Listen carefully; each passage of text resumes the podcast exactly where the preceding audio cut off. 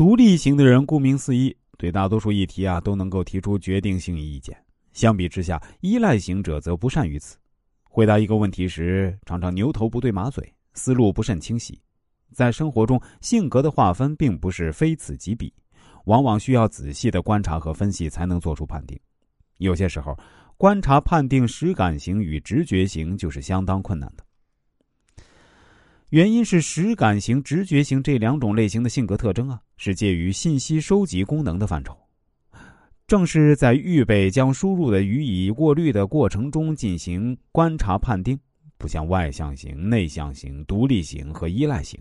他们的行为结果现成的摆着，并用语言和行为的方式表现出来，是马上就可见到的。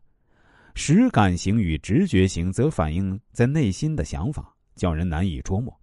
但就是实感型与直觉型二者相论呢，实感型是比较好辨认的，他们拘泥字眼的习性就泄露了他们的天机。虽然直觉型也喜好雕文琢句，直觉型里出作家也可以说明这点。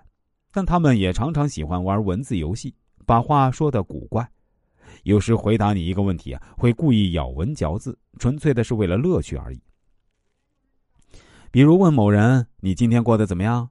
假使被问到的是个直觉型者，他多半会给你一个笼统概念性的回答：“我试着指挥手下的员工执行具体任务。”若被问到是个实感型者，他更可能实话实说，原原本本把整个过程向你叙述一遍。